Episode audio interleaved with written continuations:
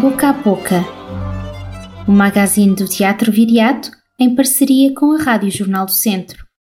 Gostávamos que em Viseu todos sentissem que poderiam ir ao teatro sem olhar o programa. Gostávamos que o teatro fosse um lugar do cotidiano, como um café, como um restaurante de vez em quando, ou uma cantina, como uma mercearia onde se vai regularmente só para comprar aquele ingrediente que faz falta ao repasto do dia. Gostávamos que o espectador comprasse um bilhete como quem compra um jornal, para saber o que se passa, como quem faz zapping numa televisão, à procura daquele filme ou daquele documentário que ainda não conhece e que lhe vai abrir portas e janelas para mundos sobre os quais nunca pensou e descobrindo que gostaria de sobre eles, se calhar, pensar. Gostávamos que o teatro tivesse horas certas. Quem sabe, conversas e leituras todas as quartas às sete e meia, como hoje acontece com a minha história da dança de Sónia Batista. Quem sabe espetáculos e concertos todas as sextas e sábados, sempre às nove. Quem sabe debates, conferências e outros encontros nas tardes de sábado, às 16, como acontece este fim de semana com o Laboratório de Criação Teatral BB 2021 do Fraga. E gostávamos que nesses dias, assim como quem sai para beber um café, dar um passeio ou sair para ver algo que ainda não sabe o que é, mas que, tem certeza, só poderá ser interessante. Gostávamos que o teatro fosse uma extensão do nosso cotidiano, uma hora marcada no nosso calendário semanal. Gostávamos que este hábito de ir ao teatro, porque sim, como quem pede uma torrada ao Sr. Zé no café do teatro, como quem compra bolachas de água e sal para ter sempre em casa, como quem não passa sem um queijinho ou um pão de lenha que só pode comprar naquela padaria que só está aberta ao fim de semana, se prolongasse por muitos anos. Gostávamos de perceber e de confirmar que, passados esses anos, todos nós teríamos mais amigos e mais companheiros, mais projetos e mais ideias sobre o mundo, mais multiplicidades e mais possibilidades de sermos tantas outras coisas.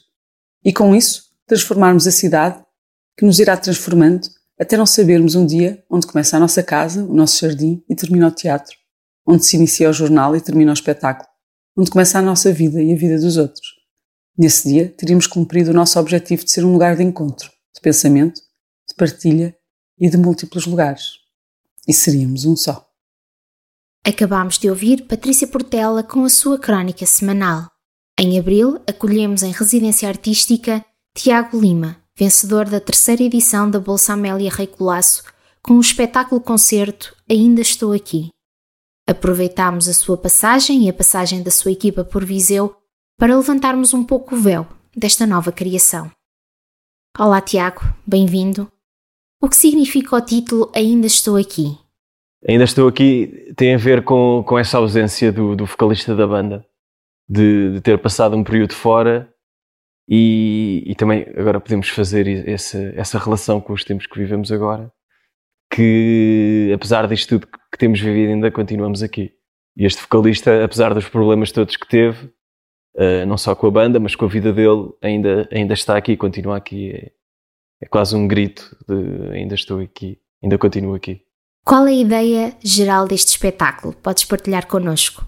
O Ainda Estou Aqui é um espetáculo sobre entretenimento, através de, de uma das formas que eu acho mais perfeitas, por assim dizer, de, de entreter as pessoas, que é a música. Que em qualquer sítio que se vá, em qualquer sítio onde estejamos, temos sempre música à nossa volta. E acho que é assim a obra de arte mais, se calhar, mais perfeita, que chega mais diretamente ao, ao coração. E por isso a ideia surgiu daí, de, de, de uma banda que, que eu já tinha idealizado que deu alguns concertos, mas depois não, não deu para continuar esse projeto. Então agora decidi voltar a mergulhar na, nas músicas dessa banda e criar este espetáculo que fala sobre isso, sobre o entretenimento e, é, e esse pavor que nós temos de, de estarmos em, em, silêncio e não, não conseguirmos fazer e termos sempre essas múltiplas formas de, de nos entreter e uma delas ser a música. E podemos ver isso nos elevadores, na, nas salas de espera, em todo lado. Temos sempre música à nossa volta. E o espetáculo fala sobre isso, sobre um bocado essa obsessão por sermos entretidos. Por que decidiste trabalhar esta ideia de entretenimento? Eu vejo isso no, nos meus irmãos, que são capazes de estar com o tablet ligado a jogar Playstation e a ver um vídeo no YouTube e conseguem absorver isso tudo. E isso para mim é entretenimento e essa sede que o ser humano tem de, de absorver tudo. E às vezes é, é, é muito. é, é muito rápida essa informação que nos chega e às vezes nem absorvemos completamente, ou seja, é agora perguntas-me o nome de um autor qualquer e eu sou capaz de ir ver ao telefone, mas amanhã já não me lembro. Mas tive acesso a essa informação. Uh, e essa ideia de entretenimento e de informação, queria, queria explorar isso através da música. Porque é que a música nos chega tão, tão perto ao coração e nos deixa triste e felizes e, e nos faz viajar no tempo. Às vezes ouvimos uma, uma certa música e conseguimos viajar no tempo e lembramos de, dos tempos que tivemos em casa da nossa avó, da nossa bisavó. E, e a música surge aí, surge nesse, nesse quase dispositivo de viajar no tempo e de nos reconfortar ou de, de nos deixar tristes ou de nos fazer via viajar à, para a frente no tempo ou para trás. Uh, e é daí que surge a música e essa ideia do, do entretenimento. O que representou para ti ganhar a Bolsa Amélia Rei Colasso? O facto de ter vencido a Bolsa Amélia Rei Colasso foi muito importante no processo de criação deste espetáculo, que já tinha estreado um primeiro espetáculo, também escrito por mim, que, que teve muito poucos apoios, que estreou no Teatro da Politécnica e foi assim uma coisa muito rápida, mesmo número de apresentações e de processo de trabalho. E o ter vencido esta bolsa foi muito importante para conseguir ter outras, outras relações com parceiros, outras condições de trabalho, uh, poder pagar melhor às pessoas e essa valorização não só da minha profissão como dos atores, dos, dos desenhadores de luz, dos técnicos de produção, esse trabalho poder ser valorizado.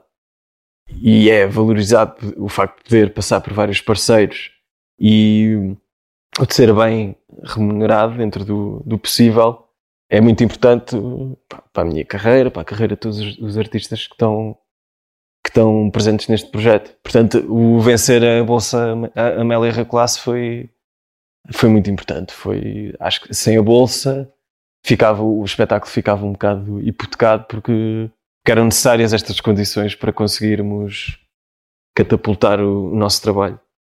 O que é que o público pode esperar deste espetáculo? o público pode esperar uh, isso do que, o, do que o espetáculo fala, que é de entretenimento. Pode esperar sair daqui bem saciado a nível de entretenimento.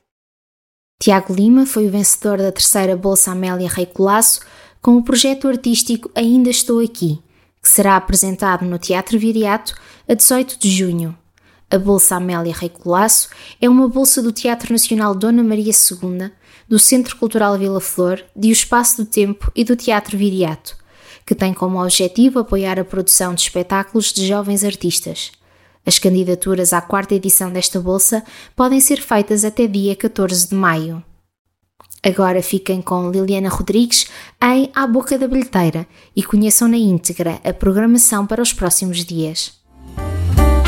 Esta noite encerramos a programação conjunta com o FITEI, Festival Internacional de Teatro da Expressão Ibérica, na companhia de Sónia Batista. A coreógrafa apresentará no nosso palco a conferência A Minha História da Dança, percorrendo as referências e as influências que ao longo dos anos moldaram o seu trabalho artístico e que no conjunto representam a sua própria história da dança, tal como o nome da palestra indica. A conferência acontece em formato presencial na nossa sala de espetáculos pelas 19h30 e terá transmissão online através do nosso palco.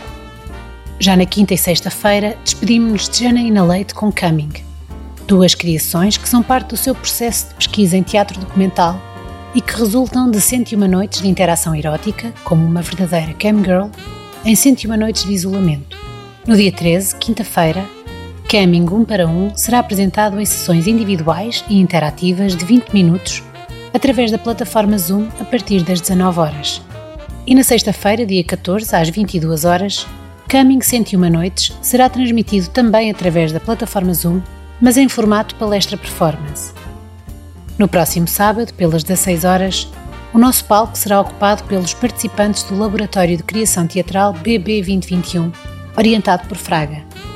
Depois de meses de trabalho regular, de leitura, reinterpretação e criação de textos a partir das peças didáticas de Brecht, é chegado o momento de apresentar o resultado final deste processo. A entrada para esta apresentação é gratuita, diante reserva de lugar junto da nossa bilheteira. A compra de acesso para qualquer um dos restantes espetáculos poderá ser feito junto da nossa bilheteira através do e-mail bilheteira.teatroviriato.com o do número 232 480 110. Até julho, queremos encontrar na multiplicidade aquilo que nos torna únicos. E claro, queremos a sua companhia. Saudações viriáticas e até para a semana. Este foi o magazine do Teatro Viriato, uma parceria com a Rádio Jornal do Centro e com o apoio do BPI Fundação La Caixa. O Teatro Viriato é uma estrutura financiada pelo Governo de Portugal Cultura, Direção-Geral das Artes e pelo município de Viseu.